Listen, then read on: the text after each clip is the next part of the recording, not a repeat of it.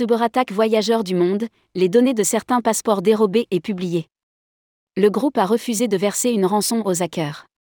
Victime d'une cyberattaque, Voyageurs du Monde a vu les données de passeports appartenant à ses clients, dérobées et publiées sur le Darknet, mardi 30 mai. Le groupe, qui a refusé de verser une rançon pour éviter cette fuite, précise que les informations publiées sont très limitées. Rédigé par Anaïs Borios le mercredi 31 mai 2023.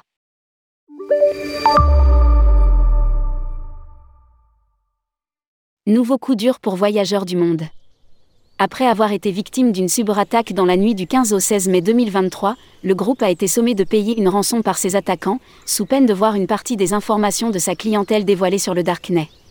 Une rançon que le voyagiste a refusé de payer, annonce-t-il dans un communiqué officiel. Suite à l'annonce du 25 mai par laquelle le groupe Voyageurs du Monde indiquait la reprise opérationnelle de ses activités. Suite à une cyberattaque intervenue mi-mai, l'analyse approfondie de nos données, qui a nécessité plusieurs jours de travail, indique que les données de certains passeports ont été dérobées et publiées. A-t-il annoncé ce mardi 30 mai Les informations publiées par notre attaquant sont très limitées. Précise le tour opérateur, précisant qu'il s'agit de photocopies de passeports collectés facultativement à la demande de nos clients. Qui permettent de faciliter l'organisation de leur voyage, billets d'avion, visa, prestations.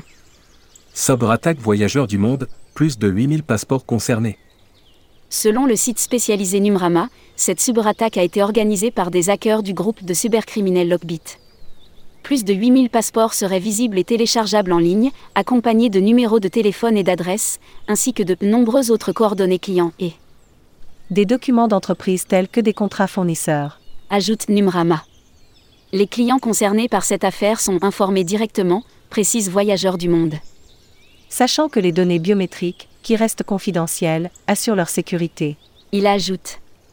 Ces données passeports dérobées ne concernent pas l'activité voyage en individuel pour les particuliers et sont limitées à l'activité voyage aux collectivités, soit 2% des clients. La cellule de crise qui a été constituée continue de déployer toutes les actions nécessaires, la sécurité et la protection des données de nos clients figurant au premier rang de nos préoccupations.